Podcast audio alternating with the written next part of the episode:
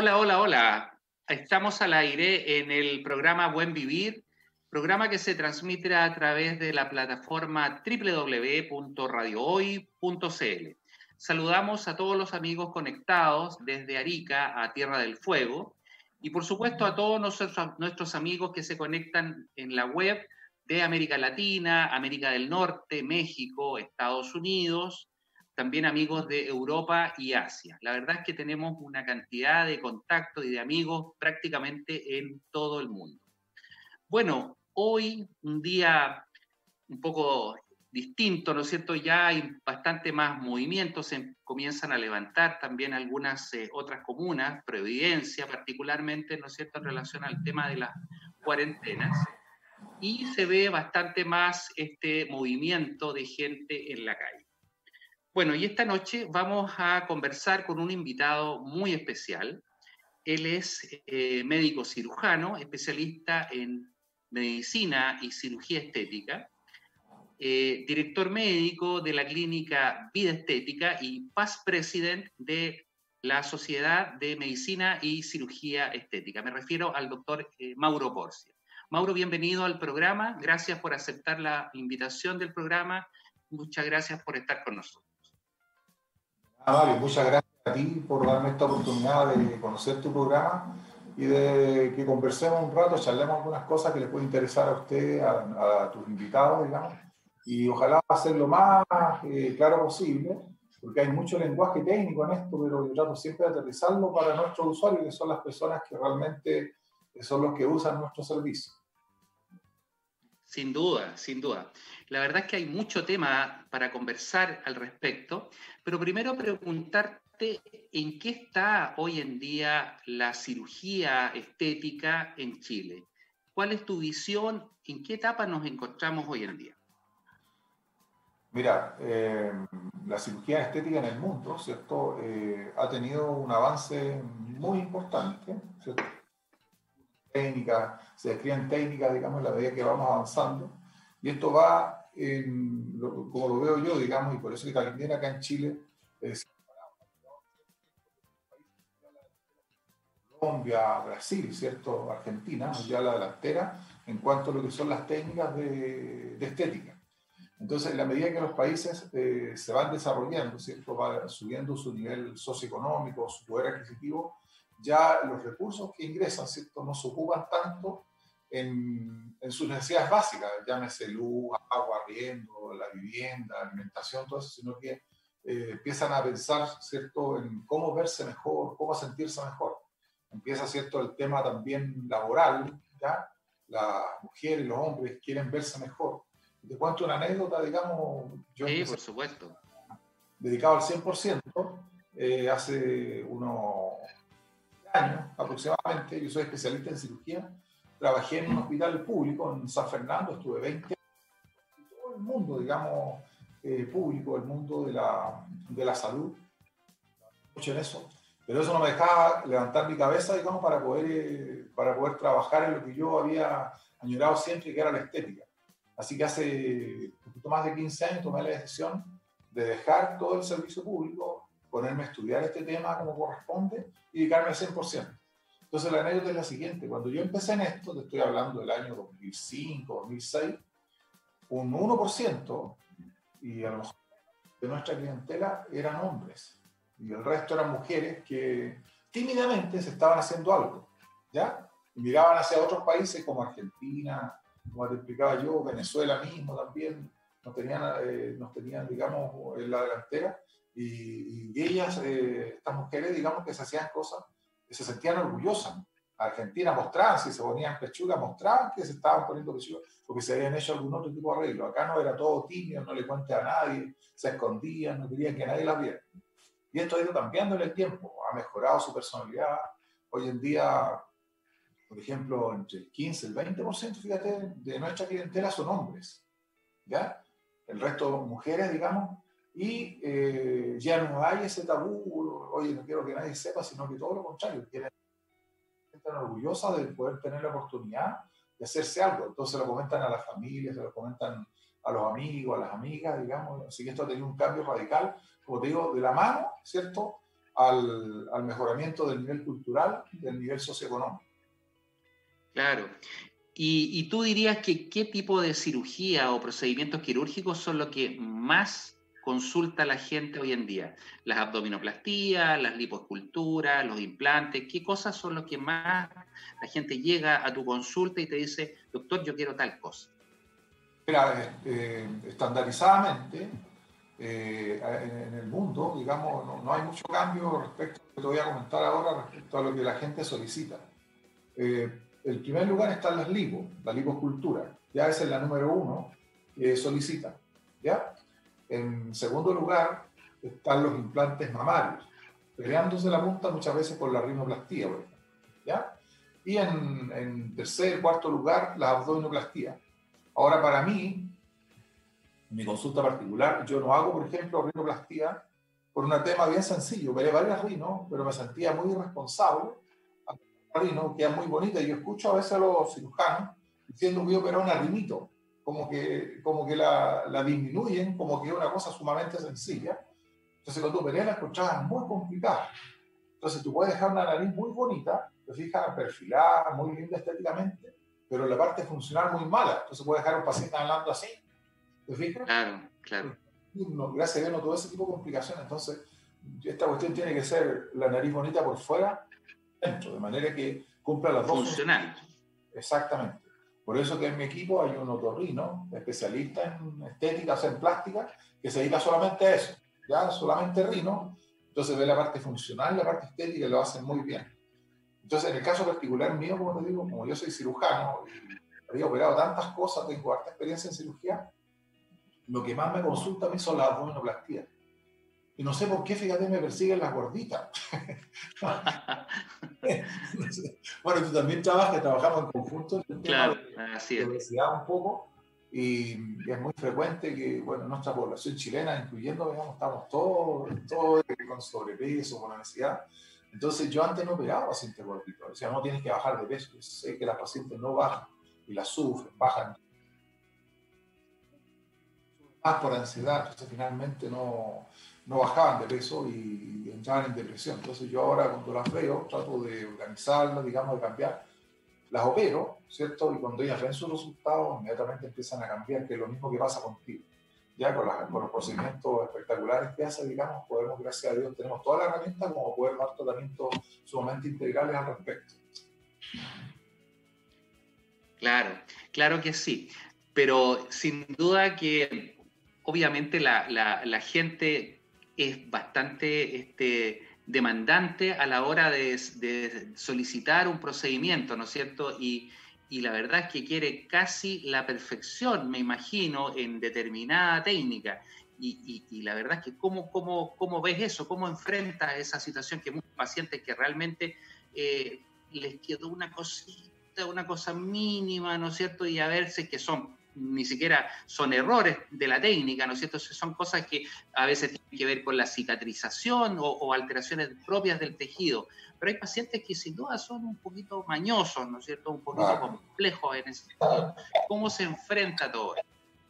Mira, eh, es una cuestión, eh, esa pregunta que tú haces, digamos, en esta especialidad, porque son varias las cosas que influyen. ¿Cierto? Por ejemplo, cuando tú haces una cicatriz, esa cicatriz está eh, siendo eh, influida por un montón. Por ejemplo, primero la cicatrización. ¿Cómo están los tejidos de la señora? ¿Estaban bien nutridos? ¿Tenía una buena calidad de proteína, de vitamina, de una serie de elementos, digamos, que participan, ¿cierto?, en la generación de la cicatrización.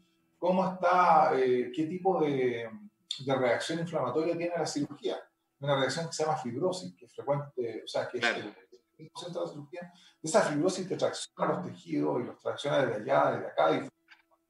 Entonces, a veces las cicatrices, uno las deja como una línea, tienen influencia, digamos, y van haciendo que se produzcan alguna, alguna imperfección.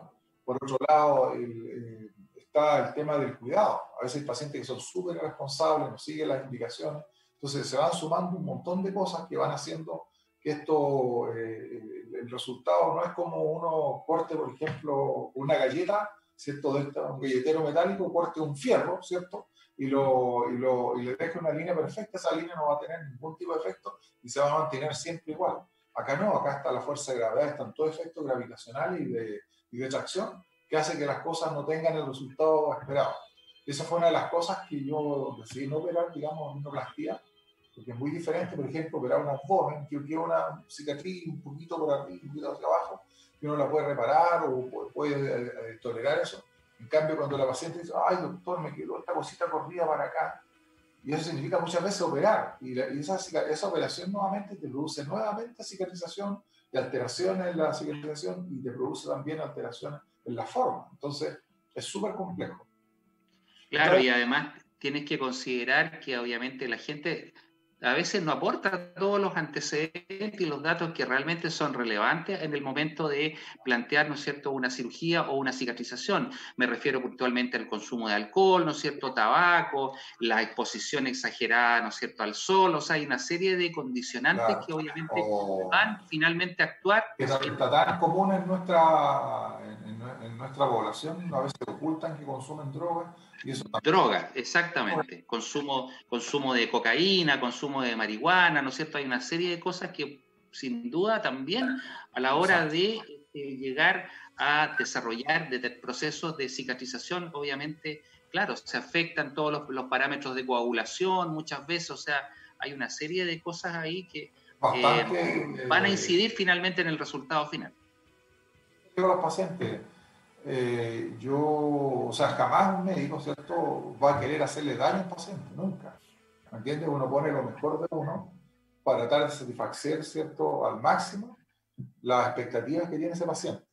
Pero a veces las cosas no resultan como uno quiere, no porque uno es el máximo que influye todo esto. Por ejemplo, el paciente dice, ¿usted fuma? Sí, me fumo unos cigarrillos, se fuman una cajetilla al día. Y uno le dice, que suspender el cigarrillo, ojalá un mes antes de la cirugía, y la gente fuma escondido, digamos, y no le dice a uno, y eso, la cicarización. Entonces son muchos factores, pero uno que más, el que más difícil en esta especialidad, ¿sabes cuál es? La simetría. Como tenemos pares de todo, si pongo un par de mamas, por ejemplo, un par de implantes mamarios, ¿cierto? Tiene que quedar perfecto. Y a veces la paciente misma de nacimiento tiene una areola más arriba que la otra, y una mama más chica que la otra, y, todo ese tipo de cosas va ocurriendo. Si uno hace un lifting, o hace parco, todo, eh, la, la, simetría o en el abdomen, la simetría es lo más complejo. Entonces siempre hay que estar tomando medidas, hay que ser súper eh, meticuloso en este tema. Claro, y a veces influye la retracción que se produce, que a veces puede no ser simétrica también, ¿no es cierto? Ah, es complicado. A mí, me, llamó la atención una vez un, un, consentimiento informado que se lo dio un colega, que decía, eh, si usted eh, busca la perfección, ¿cierto? Tiene que operarse con Dios. Yo no soy Dios, soy cualquiera claro. puede descubrir imperfecciones. Si usted busca la perfección, no, no la puedo operar yo, así que tiene que buscarse a otro cirujano. claro, claro, no deja, no deja de ser cierto. ¿no? no deja de ser cierto.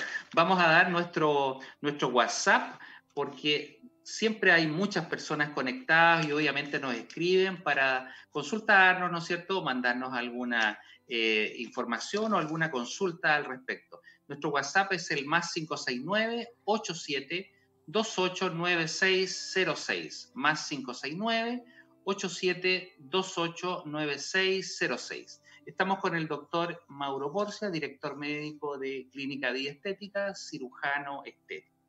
Mauro, ¿Cómo enfrentaste todo este periodo, ¿no es cierto?, crítico. Partamos un poquito por, por, el tema del estallido social que parte, ¿no es cierto?, en octubre. ¿Cómo, cómo viviste esa etapa y después cómo, cómo viviste la posterior etapa relacionada con la pandemia?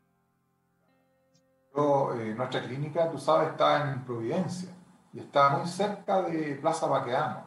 Entonces nos afectó bastante. Eh, bueno, hasta el día de hoy hay incertidumbre si esto va a seguir, no va a seguir eh, hubo un efecto importante también en la demanda de procedimiento, eh, hubo un poco de depresión de la población, mucho susto, todo ese tipo de cosas influían mucho, digamos, en, que los pacientes eh, se controlaran. Debimos cerrar más temprano, otras veces tuvimos que cerrar la clínica, varias marchas hacia Plaza Baquedano, entonces hubo un efecto importante. Unidad de Providencia fue en algún momento eh, atacada, digamos, eh, hubo, hubo varios, varios, problemas. Entonces, estamos en una incertidumbre bastante importante. Y saliendo, ya estaba esto un poquito más tranquilo y llegó de la pandemia, que nos pilló a todos, por supuesto, desprevenidos y desorientados, porque no sabíamos cómo enfrentar esto. Te a anécdota, digamos, que ocurrió en nuestro pabellón cuando empezamos recién.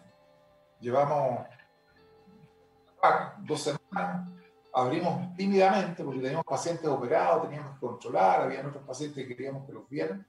Entonces, operamos un día, digamos, eh, yo operé a algunos pacientes y con, con un test de eh, un test rápido positivo. En ese momento para mí era chino, yo no, no, no, sabía bien cómo interpretar nada de eso. Fue tanto el tema que, por ejemplo, el cirujano que le tomó esto, que se desmayó, salió corriendo, se fue a hacer una... En ese momento, ya, la paciente, se cerró la clínica, se mandó toda la gente para la casa, un escándalo de promoción. Bueno, entonces después cuando tú te pones a estudiar este tema, digamos, te das cuenta que no es tan así, que aquí hay protocolos, eh, viene la descripción de los contactos estrechos, de, de, los contactos que realmente tienen problemas y cuáles son las características de esos contactos y qué es lo que hay que hacer. Entonces, eh, a partir de ese momento, me di cuenta que teníamos que montarnos, digamos, en el conocimiento respecto al tema y desarrollamos protocolos bastante estrictos, digamos, eh, los exámenes y qué hacer en tal o cual caso. ¿Entiendes? Entonces ahora estamos bastante más tranquilos, eh, tomamos todas las medidas de seguridad, como tú sabes, y de manera de poder eh, trabajar. Hay gente que lleva cinco o seis meses sin gracias tremenda para ellos, para su familia y también para el tema económico bastante lamentable. Ahora fíjate que doy gracias a Dios, digamos, que este tema de la pandemia, una vez que nosotros estructuramos nuestros protocolos, comenzamos a dar el mejor servicio que podíamos, digamos, desde el punto de vista de, de seguridad, eh, hemos seguido trabajando y eh, tuvimos que reinventarnos, ¿cierto? Y en vez de hacer evaluaciones presenciales, las hacemos vía online. Y eso ha sido, fíjate, súper eh, motivante, digamos, porque hemos tenido muchas pacientes online y también hemos operado, no, no, no hemos parado todo este tiempo. Yo pensé que se iba a venir todo esto abajo, porque, como ustedes saben, la cirugía estética es un suntuario, o sea, es un lujo, digamos, no es una primera necesidad. No es de primera necesidad, claro.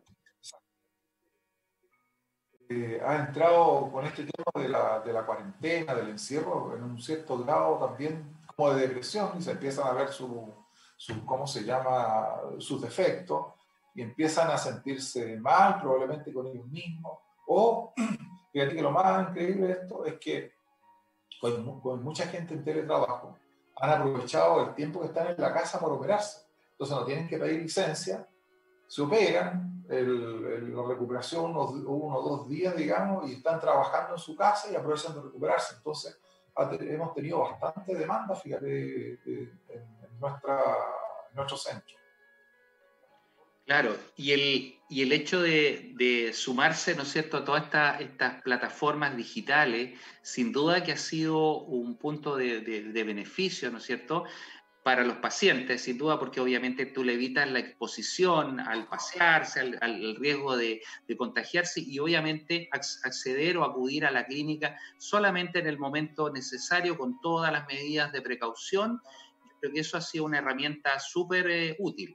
Y esto, esto llegó para quedarse, en definitiva, ¿no es cierto? Porque por ahí la otra vez leía este, que esto, esto va para mucho tiempo y probablemente van a, después va a haber un, un COVID-19, un COVID-20, etcétera, o sea, van a, van a ver, van a mutar estos virus, ¿no es cierto? O van a haber nuevas epidemias de, de infecciones virales y obviamente hay que estar preparado en ese sentido. Y si uno no se sube a esta modalidad, ya sea de reunión, ¿no es cierto?, o de atención a través de la vía digital, probablemente va a estar fuera.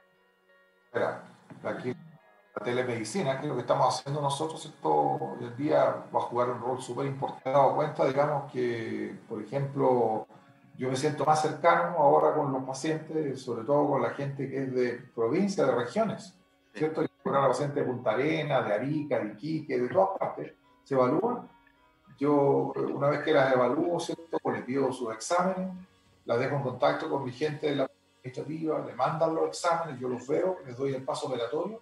La paciente viene a operarse, el día de la cirugía ahí la conozco, se planifica ese día la cirugía, se le dejan todas sus indicaciones, pasa algunos días, digamos, con nosotros y después se devuelve a su, a su región. Por otro lado, fíjate que pasa lo que tú dices, se produce una interacción mucho más directa y más, más dinámica con los pacientes y hay una, una, conexión muy, mucho más allá de lo que uno puede ser incluso eh, en, forma, en forma directa. Además que los pacientes tienen la tranquilidad de que su doctor va a estar a través de la, de la pantalla, ¿no es cierto?, disponible. De esa forma, tú sabes que, claro, tú sabes que en esto hay muchos biostores, ¿cierto? Hay muchos biostores. Así es. Por allá por arriba, digamos, y no tienen ninguna cercanía con el paciente, salvo el momento Así que es. consulta y no se pueden acercar. Yo no les digo, desde que soy médico de muy chiquitito, digamos, en mi tarjeta va mi teléfono, va mi mail, va mi WhatsApp, va todo.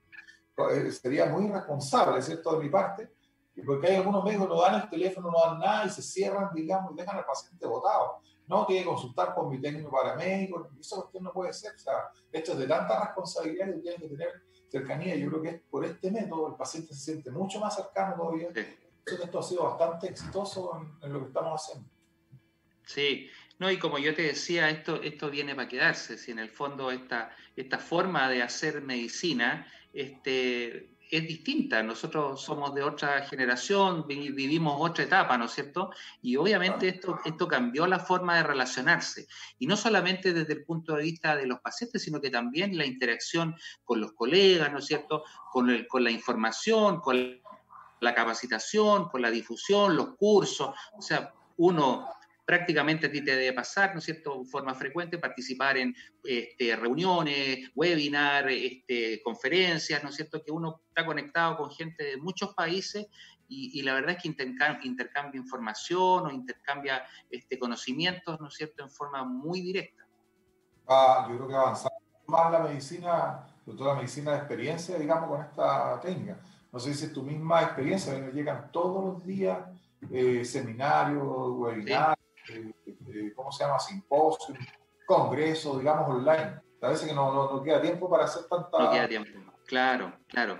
Fíjate que justamente, quizá, claro, el hecho de que uno probablemente tiene sus agendas un poquito más acotadas en algunos casos, pero el tiempo que queda, ¿no es cierto?, uno lo dedica directamente a este tipo de cosas y ya no es llegar a la casa a ver una película de Netflix o alguna cosa, digamos, sino que muchas veces es a conectarse a través de esta vía y a interactuar con colegas o participar, ya sea en forma de espectador o, participar en forma de expositor, ¿no es cierto?, en muchos de estos, estos simposios en los cuales se comparten experiencias de, de, mucha, de mucha gente. Entonces, yo creo que, que en ese sentido ha sido bastante positivo para todos para ir desarrollando nuevas plataformas. Yo creo que yo estaba pensando cómo podía yo, ¿cierto?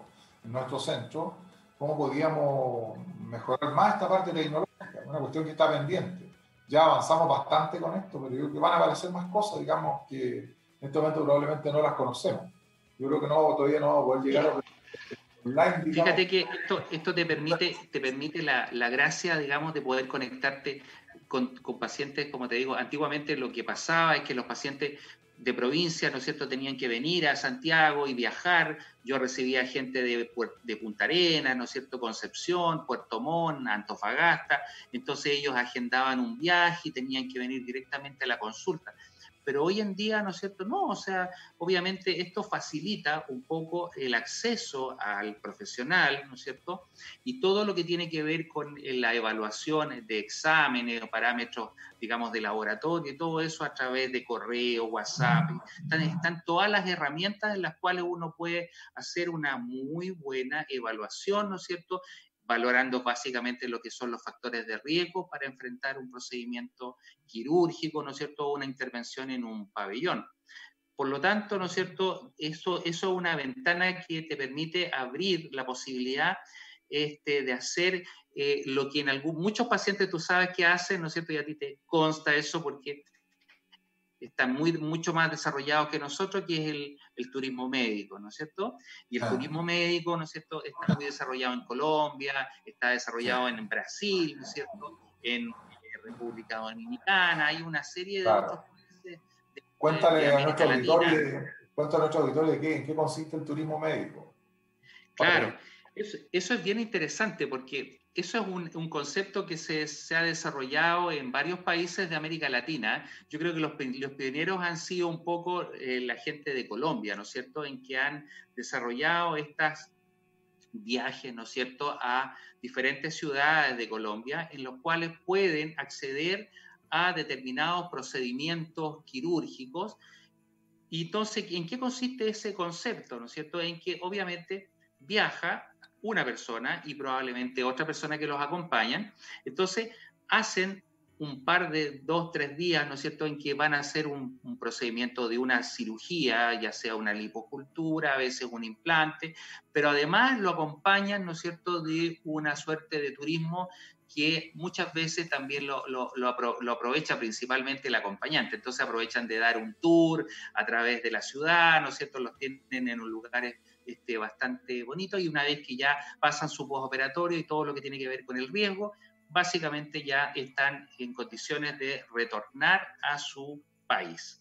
Yo creo que es una cosa que obviamente, claro, hay que siempre valorar, ¿cierto?, el riesgo de que signifique el desplazarse, este, pero si obviamente se hace con todas las condiciones adecuadas y obviamente no distancias que sean demasiado prolongadas, probablemente es una cosa que se puede implementar y se puede hacer como se hace en otros países. No sé si tú estás de acuerdo conmigo. De acuerdo con eso, pues, pensaba yo ofrecer el servicio completo, ¿cierto? O sea, de, tú eh, ir a buscar al paciente a su casa, meterlo al, avión, ¿cierto? Ir a buscarlo al aeropuerto, trasladarlo a la clínica, operarlo, eh, tenerlo en el postoperatorio, ¿cierto? Y después devolverlo. Y en el va a ser el tema turístico, como dices tú. Pero hay mucha gente que busca eso. Que, sí. bueno, de hecho, tú sabes, tú sabes que... Tú sabes que en las clínicas grandes, ¿no es cierto? Estamos hablando de la clínica Las Condes o clínica alemana, eso se está haciendo hace harto tiempo. Hay pacientes que vienen de otros países, ¿no es cierto?, a operarse con determinados personajes, ¿no es cierto? Y obviamente hacen este turismo médico y, lo, y se, eh, eh, digamos, hospedan en hoteles eh, de, determinada característica, ¿no es cierto? Y eso acompaña un viaje en el tiempo que, obviamente no había pandemia, obviamente se hacía un viaje, que se yo, a, a Farellones, ¿no es cierto? A los principales malls de Santiago, a, a lugares como turísticos más adecuados. Y este es, además, ¿no es cierto?, de la cirugía en la cual los pacientes venían puntualmente a consultar.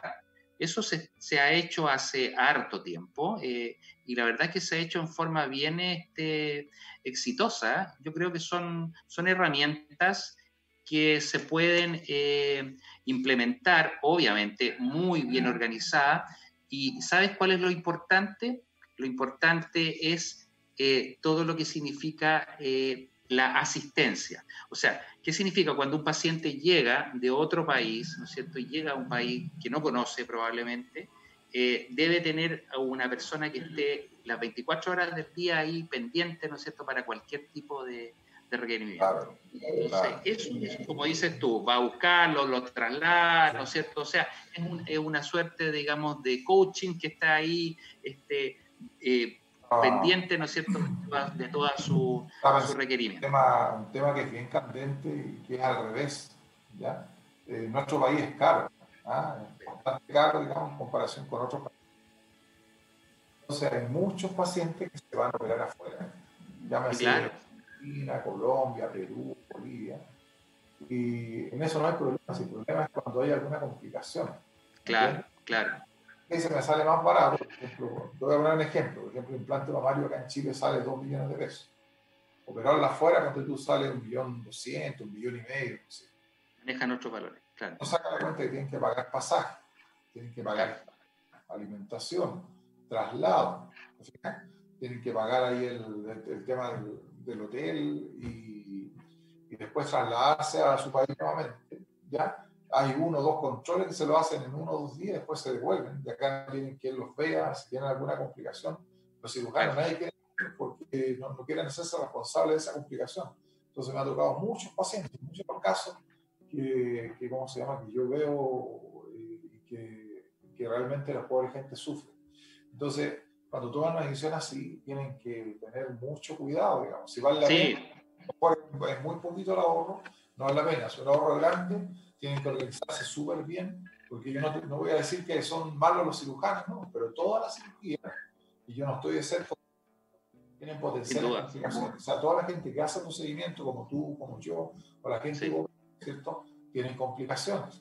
Dice que no tiene complicaciones, hay dos no ha hecho lo suficiente. No ha hecho lo suficiente. No hace nada, ¿me entiendes? Claro. Entonces, cuando estás haciendo cosas todos los días, estás operando, estás en la cuerda floja, tienes posibilidad de caer, de tener alguna complicación, porque en medicina eso pasa siempre. Entonces, con mayor razón, cuando se van para afuera, vuelven, quedan eh, quedan absolutamente desconcertados, tienen que ir una mano. Entonces, eso hay que organizarlo súper bien para que no tengan problemas. Claro que sí. Bueno, vamos a ir a nuestro corte comercial, hacemos una pausa cortita y volvemos nuevamente al programa. Volvemos enseguida. Estamos de vuelta en el programa Buen Vivir, programa que se transmite a través de www.radiohoy.cl.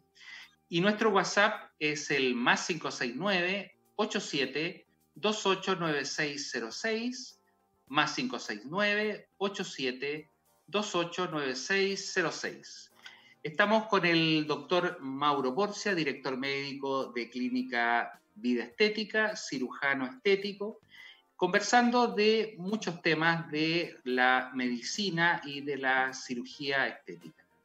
Mauro, eh, ¿En qué está la clínica hoy en día? ¿Cuáles son los proyectos? ¿Cuáles son eh, los ítems que quieres desarrollar para este resto de año 2020 que nos queda? Hay un concepto que, que tengo que desarrollar eh, integralmente, que el concepto de wellness. Wellness significa dar bienestar en forma integral y ojalá en todos los aspectos que yo más pueda. Entonces, en la clínica, por ejemplo, eh, vemos el área estética, ¿cierto?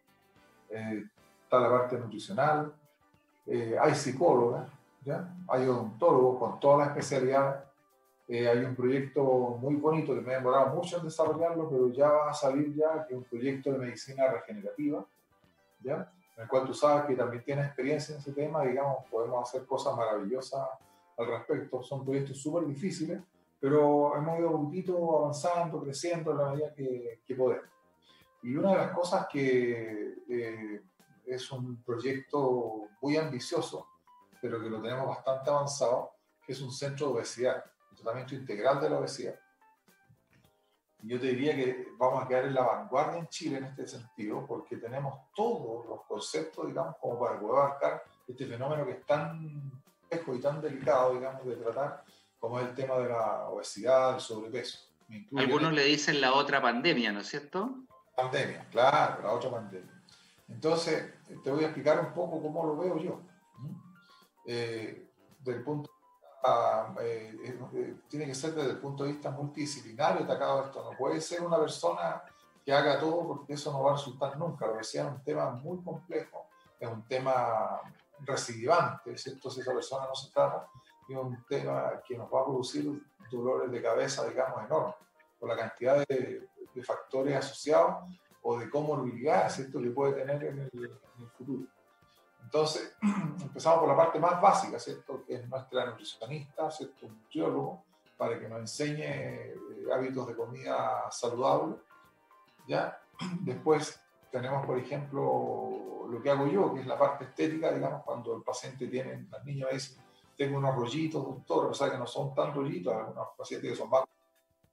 A través de lo que hago puedo eh, esculpir el cuerpo, ¿cierto? Sacar esa grasa, darle forma. Si la paciente no tiene glúteo, yo le puedo colocar glúteo, si le sobra piel, le puedo hacer una buena empatía. Entonces, en ese sentido, como te digo, me, me siento bastante capacitado para hacer cosas muy bonitas, digamos,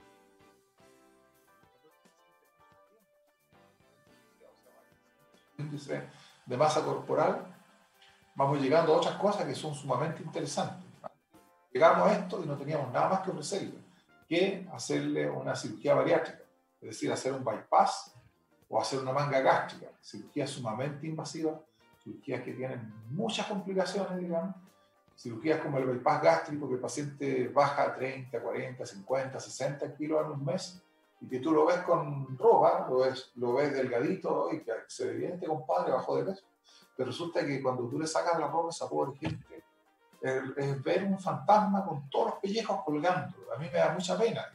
Me toca lamentablemente operar ese tipo de pacientes que son extremadamente difíciles, porque sus tejidos están desnutridos. Son, eh, como te dijera yo, de los casos más difíciles que me toca operar, porque no tengo que ofrecerle. Por ejemplo, tú le ves los brazos, están los brazos colgando por acá por abajo, le ves el abdomen, tienen un abdomen delantal que le cuelga por todos lados. Si mujeres las mamas, les cuelgan por abajo. Y lamentablemente es una piel tan flácida, una piel tan enferma, que cuesta darle una tonicidad, un, como te dijera yo, una armonía a esos tejidos. Entonces son muy difíciles. Yo por mí no, no eso. ¿Y cuándo le indicaría eso? Cuando hay eh, enfermedades metabólicas asociadas, digamos, podría ser para mí la única indicación de que pudiese, digamos, ese paciente, digamos, ejemplo, manga gástrica y otras cosas que son mucho más interesantes, que no son invasivas y que les voy a contar ahora para que ustedes sepan. Por ejemplo, hay balones intragástricos, ¿cierto? que es como una pelota de fútbol que se coloca dentro del estómago y hay dos tipos de balón. Hay un balón que es de, un volumen fijo, ¿cierto? Y ese balón se coloca vía endoscópica y se infla dentro del estómago y ese balón ¿cierto? ocupa espacio dentro del estómago y hace que la, la, persona tenga la sensación de saciedad. Al tener la sensación de saciedad, ¿cierto? esa persona va a comer menos, ¿ya? Y por ese motivo, digamos, va a bajar de peso. Ahora, el problema que tiene ese balón, como tiene un solo volumen, no se puede regular. Entonces, ese paciente, ese paciente por ejemplo, toleró mal el, el, el, volumen, ese paciente va a vomitar lo va a pasar súper mal y finalmente va a haber que sacarle el balón. O al revés, ese paciente, por ejemplo, toleró súper bien el balón, pero su estómago era tan grande que el balón quedó como flotando adentro, como una bolita, digamos, y no le produjo ningún efecto. ¿Cierto? Nos pasamos al otro extremo. Entonces se han desarrollado ahora, y también lo tenemos a través de en nuestros ese balón se puede inflar a un volumen fijo, ¿cierto?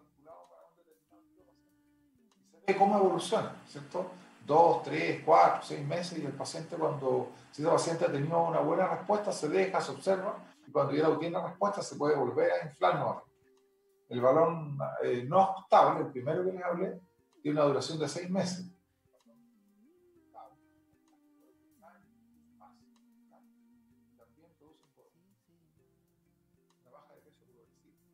Entonces, estos dos, con estas dos herramientas que son no invasivas, ¿cierto? Aquí no hay incisiones, no hay cirugía, nada, se hace a través de una endoscopía, sencillamente a través de una endoscopía. Y eh, puede permitir, ¿cierto?, la baja de peso en algunos pacientes muy importante. Y no estamos interfiriendo, ¿cierto?, en, el metabolismo del paciente, no estamos interfiriendo en el intestino, no estamos interfiriendo en la absorción de alimentos o de nutrientes que son esenciales, que lo van a llevar a la nutrición como pasa con el bypass. El bypass parte distal del intestino delgado y se salta una serie de áreas que son extremadamente importantes en la absorción. Por eso que esos pacientes que se hacen bypass terminan desnutridos, terminan con una serie de problemas carenciales de vitaminas y otra serie de cosas, digamos, que hacen que tengan un mal futuro, digamos, es que no se preocupan de eh, incorporar, ¿cierto?, de alguna forma a su alimentación esos factores que se están perdiendo a través de la, de la deposición. Eh, hay otras cosas novedosas que han salido actualmente, y son muy interesantes, como es la, hay una cápsula, ¿cierto? Eh, que, que, se puede también supervisar bien. Radiológica, una, una cápsula que se, que se, digiere, ¿cierto? Esa cápsula eh, llega al estómago, el estómago se dilata automáticamente, digamos, y también produce el efecto de represión gástrica y por ese mecanismo eh, también se distiende el estómago y ocupa una parte, al ocupar esa parte del estómago el paciente siente una sensación de saciedad importante. Absolutamente no invasivo, absolutamente práctico, absolutamente, digamos, novedoso, ¿ya? También está en nuestra clínica, yo creo que son una o dos clínicas en Chile que tenemos Y hay otra cosa que es una cosa más entretenida todavía, que es una cosa de vanguardia, y que tenemos Dios la, el, privilegio de decir que contamos con ella, que es el balón, eh, estamos a punto de instalar la técnica en realidad, eh, se llama eh, gastroplastia endoscópica, ¿ya? Es como un corcheteo, se hace a través, a través de endoscopía, se corchetea por dentro del estómago, ¿ya? y se achica. Lo mismo que se hace con la manga gástrica, abdomen, ¿cierto? Y cortar el, el, estómago, se, se, corchetea, ¿cierto? Y se saca una... Y no hay alteraciones, digamos, de la, de la absorción, pero sí es una, es una cirugía agresiva. Alguna fuga, por ejemplo, o hay una fístula porque no, no quedó bien corcheteado eso, hay pacientes que incluso se mueren, ya tienen complicaciones graves. Esto que le estoy diciendo yo eh, se hace a través de vía endoscópica, está en pleno desarrollo esta técnica a nivel del mundo y tenemos el privilegio de decir que lo vamos a tener muy pronto acá en, en nuestro centro y seríamos de los centros también pioneros en Chile. Entonces, tenemos ¿cierto? la posibilidad de enfrentar esta pandemia ¿cierto? de, de los países, eh, nos comportamos como país desarrollado en esto, digamos, por el tema del del peso, ¿cierto? Porque la gente como tiene más acceso a la alimentación, eh, hay, hay más acceso también a recursos para alimentarse, eh, hay diversión, digamos, que tú con el televisor te conectas con todas las plataformas que tú quieras, digamos, para entretenerte. Entonces hay, hay muy poca actividad física. Imagínense ahora en pandemia cómo va a subir si éramos de los países, más que México incluso, con mayores incidencia de sobrepeso y obesidad, ¿Cómo va a estar esto ahora? Entonces, a nivel mundial somos, eh, tenemos un problema súper grave, súper importante. Por eso que la, la idea es crear eh, eh, este centro multidisciplinario con profesionales de diversa índole, incluyendo psicólogos, por ejemplo. Entonces, tiene que ser un apoyo integral para que esto resulte. La, obesidad es un tema que es muy, eh, como que vuelve. El paciente no se trata, no cambia su hábito de alimentación, aunque tú lo haga bajar de peso, ese paciente vuelve a engordar si no ha cambiado. Entonces hay que tratarlo en forma multidisciplinaria. Claro, claro. Fíjate que es este, extremadamente interesante el hecho de aprovechar toda esta instancia que realmente desde el punto de vista de lo que es la salud pública, ¿no es cierto?, desde el punto de vista de lo que es la vida y la convivencia normal, ¿no es cierto?, es muy complejo, pero sin embargo también nos permite este, reinventarnos, ¿no es cierto? Y empezar a desarrollar todos estos proyectos que en el fondo tienen una tremenda proyección, ¿no es cierto? Y obviamente, si nosotros extrapolamos esto, eh, probablemente en ya, yo creo que en este momento y ya somos el país número uno en términos de índices de sobrepeso y obesidad. Estábamos un poquito más abajo de Estados Unidos, pero probablemente ya estemos más arriba. O sea, la cantidad de pacientes que indudablemente han incrementado su peso en el, en el último tiempo, considerando todos estos, tres, cuatro meses que llevamos con el, el confinamiento, este, sin duda que obviamente la cantidad de pacientes que van a requerir y necesitar de algún apoyo o algún tipo de tratamiento es cada vez mayor. O sea, en ese sentido... Eh, gracias a Dios no tenemos los mega obesos que están en Estados Unidos, es tremendo. Tenemos pacientes de ese tipo, pero nunca llegar a 300, 400 kilos como se ven allá, y no es algo infrecuente, algo permanente. Claro, fíjate que a mí me, me, llamó mucho la, la, atención cuando me tocó ir a Estados Unidos y ver, ¿no es cierto?, estos, estos grandes o esos que la política parece ser, porque no hay una política de salud pública en esos pacientes, la política simplemente es limitarlos, ¿no es cierto? Y considerarlos prácticamente que son unas personas que son este, eh, prácticamente limitadas en términos de desplazamiento. Entonces, ¿qué hacen? Les colocan unos carritos eléctricos, ¿no es cierto?, para que ellos se desplacen. ¿Y qué pasa? Me tocó eh, ver con espanto, ¿no es cierto?, que esta gente se colocan en esos carritos, se movilizan y ¿sabes qué es lo que? Porque esos carritos tienen unas canastitas adelante. ¿Sabes qué llevan en las canastitas? Comida. Llevan papas fritas, hamburguesas, Coca-Cola, etcétera. Entonces van comiendo, van comiendo, ¿no es cierto? Y van apretando el botón para desplazarse. Entonces, y esta gente tiene la prioridad, ¿no es cierto? Porque son prácticamente, es como ser eh, prácticamente un niño lisiado, ¿no es cierto? Una persona este, discapacitada. ellos pasan, ¿no es cierto? Y tienen la preferencia en cualquier lado porque son limitados, porque obviamente porque no pueden caminar por el peso. Pero obviamente la, la política que para ellos es simplemente mantenerlos en esos carritos, ¿no es cierto?, y desplazarlos fácilmente. La, la política, digamos... Cómo, cómo, se da la cosa.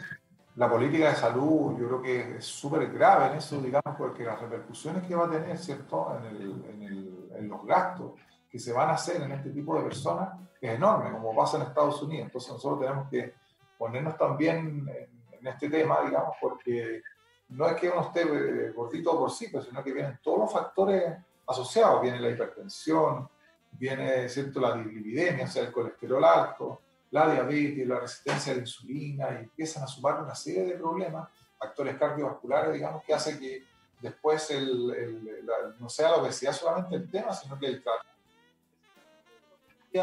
eh, de comorbilidades, digamos, que hace que los recursos en salud sean cada vez más insuficientes. Por otro lado, creo que tenemos que aprender mucho, por ejemplo, de Japón o de los países asiáticos, en el cual no hay obesos. Fíjate que eh, tienen políticas públicas tan estrictas que pesan, ¿cierto? Y miden a, las personas en, las empresas, en las industrias, y si el paciente está con sobrepeso o obesidad, a ese paciente lo mandan obligatoriamente a bajar de peso o obesidad porque si no vienen multas y cuestiones sumamente severas pueden perder hasta el trabajo. Entonces nosotros estamos muy lejos de eso y creo que tenemos que ser más intolerantes, digamos, y, tratar de, que nuestras políticas al respecto vayan cambiando para poder disminuir en cierta forma esta pandemia. La verdad es que no es, no es fácil, ¿eh? no es una tarea fácil, porque si tú analizas, obviamente, detrás de un niño obeso hay un adulto obeso, hay una familia obesa, y, y, el tema tiene que partir desde chicos, o sea, sin duda que desde los niños, ¿no es cierto? Que obviamente el tipo de alimentación, todo ese tipo de cosas, obviamente, van fomentando el desarrollo del sobrepeso y la obesidad. Hay que hacer un cambio radical, sin duda, ¿no es cierto? Y la verdad es que ya, ¿no es cierto?, desde partida, si tú consideras todos estos procedimientos que nombraste súper bien, ¿no es cierto?, en términos de manejo de los pacientes, pero lamentablemente no hay una política de cobertura, los seguros de salud no cubren estos procedimientos, ¿no es cierto?, porque son considerados procedimientos cosméticos. O sea, ¿qué significa eso? Que son básicamente para verse mejor. O sea, no tienen el concepto integral, que significa que esto es mejorar los indicadores de salud y disminuir los factores de riesgo para que esa persona, obviamente, que está con sobrepeso y obesidad el día de mañana no se enferme, ¿no es cierto?, y no muera por un accidente vascular, por una enfermedad coronaria, ¿no es cierto?, una diabetes o complicaciones metabólicas graves. O sea, si no hay un cambio de mentalidad en ese sentido, es difícil. ¿eh? Yo lo veo bastante compleja la situación. O sea, acá tienen, por ejemplo, el hecho de ponerle sello a los alimentos. Pero eh, debería ser esto igual que el tabaco, igual que el alcohol. O sea, para ese tipo de alimentos y esa plata usarla, ¿cierto? Para tratar las secuelas que va a dejar esto, que no van a ser pocas. Y ya si desde, chico los niños están siendo obesos, esos niños van a tener problemas futuros, de todas maneras. Entonces, tenemos que cambiar una serie de cosas y eso, nuestra mentalidad no cambia. Claro, y además que tú tienes que considerar que los niños obesos tampoco tienen muchas alternativas desde el punto de vista de, manejo. El adolescente obeso, ¿no es cierto? Que a mí me ha tocado, obviamente, tratar y ver en, algunas determinadas situaciones, tampoco tiene muchas alternativas desde el punto de vista de su manejo, porque los manejos básicamente son manejos conservadores, con dietas, ¿no es cierto?, que no funcionan, ¿no es cierto? Y obviamente ya prácticamente no existen medicamentos para manejar esto porque obviamente tienen gran cantidad de efectos colaterales y obviamente las tasas de rebote también son bastante altas, por lo tanto se ve como muy limitado el, espectro en términos de manejo en ese sentido. Yo hice el primer curso de obesidad en la Sociedad de Obesidad de Chile eh, hace 30, 35 años atrás que vengo siguiendo este tema y se han descubierto una cantidad de receptores y, pensar que se había encontrado la panacea, eh, aparecía algún medicamento, aparecía alguna droga que decían que bajaba, el paciente bajaba y a los dos o tres meses vuelve a subir nuevamente porque hay fenómenos de complicación que hacen que ese paciente vuelva nuevamente a nutrirse. Lamentablemente esta es una cuestión, tú mejor que yo sabes, que es, genética. ¿cierto? Sí, claro. ahorrador de energía, porque antes el, eh, en nuestros tiempos prehistóricos el hombre tenía que caminar días, digamos, para poder eh, tener algún alimento, salía a cazar, hacía un tremendo esfuerzo físico y lograba cazar una, una presa, y esa presa como no tenía refrigerador en ese tiempo, se le descomponía, entonces tenía que comer el máximo posible eh, y, estar dos o tres días comiendo, después se, se, podría esa comida y tenía que volver nuevamente, entonces había un esfuerzo enorme, después vino el tema de la agricultura, había que cultivar la tierra, trabajar, quemar energía, ¿cierto? Para, para poder subsistir, por eso que en ese tiempo no era problema, digamos, así pero ahora te llega todo a la casa, está en el supermercado. Ahora en ese tiempo no había un delivery de pizza, por ejemplo. Claro, ahora ni siquiera va al supermercado, ni siquiera va al restaurante, te llega toda la casa con harina refinada, con azúcar refinado. claro.